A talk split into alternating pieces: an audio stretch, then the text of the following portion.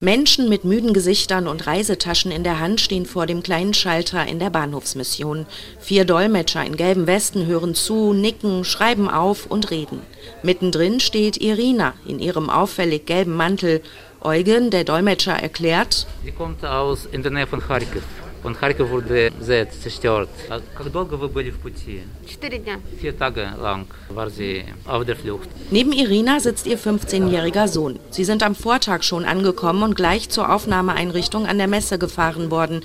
Jetzt sind sie wieder zurück, weil sie hoffen, dass sie von der Bahnhofsmission eine dauerhafte Bleibe bekommen. Sie ist irritiert und sie weiß nicht, wie es funktioniert alles in Deutschland. Ja.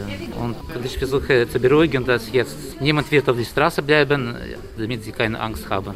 Rund 15 Feste und freiwillige Helfer telefonieren, organisieren, packen Tüten mit Wasser und Essen. In drei Schichten ist die Bahnhofsmission über 24 Stunden besetzt. Während anfangs mehr Menschen aus den weniger umkämpften Gebieten kamen, kommen jetzt immer mehr aus dem Osten der Ukraine, erzählt Carsten Baumann, der Leiter der Bahnhofsmission. Dann hatten wir in den letzten zwei Wochen einfach auch Frauen, die auch schon kriegsgeschädigt waren, also durch einen Granateinschlag oder sowas, die dann verletzt waren und hier saßen, wo dann viele Tränen fließen. Für traumatisierte Menschen und alle, die Ruhe brauchen, gibt es den Raum der Stille. Ein weiterer Raum steht den Durchreisenden zur Verfügung, die auf Tickets warten für Städte in Deutschland oder Europa. Und dann gibt es noch einen Raum für die schwierigen Fälle, die Zeit brauchen. Wir haben ganz viele Menschen jetzt gehabt, die krebserkrankt waren aus der Ukraine, ihre Chemotherapie abgebrochen haben. Also docken wir sie in der Klinik an. Also wir haben jetzt hier so russische Ärzte, eine ganze Liste. Und dann bereiten wir das vor.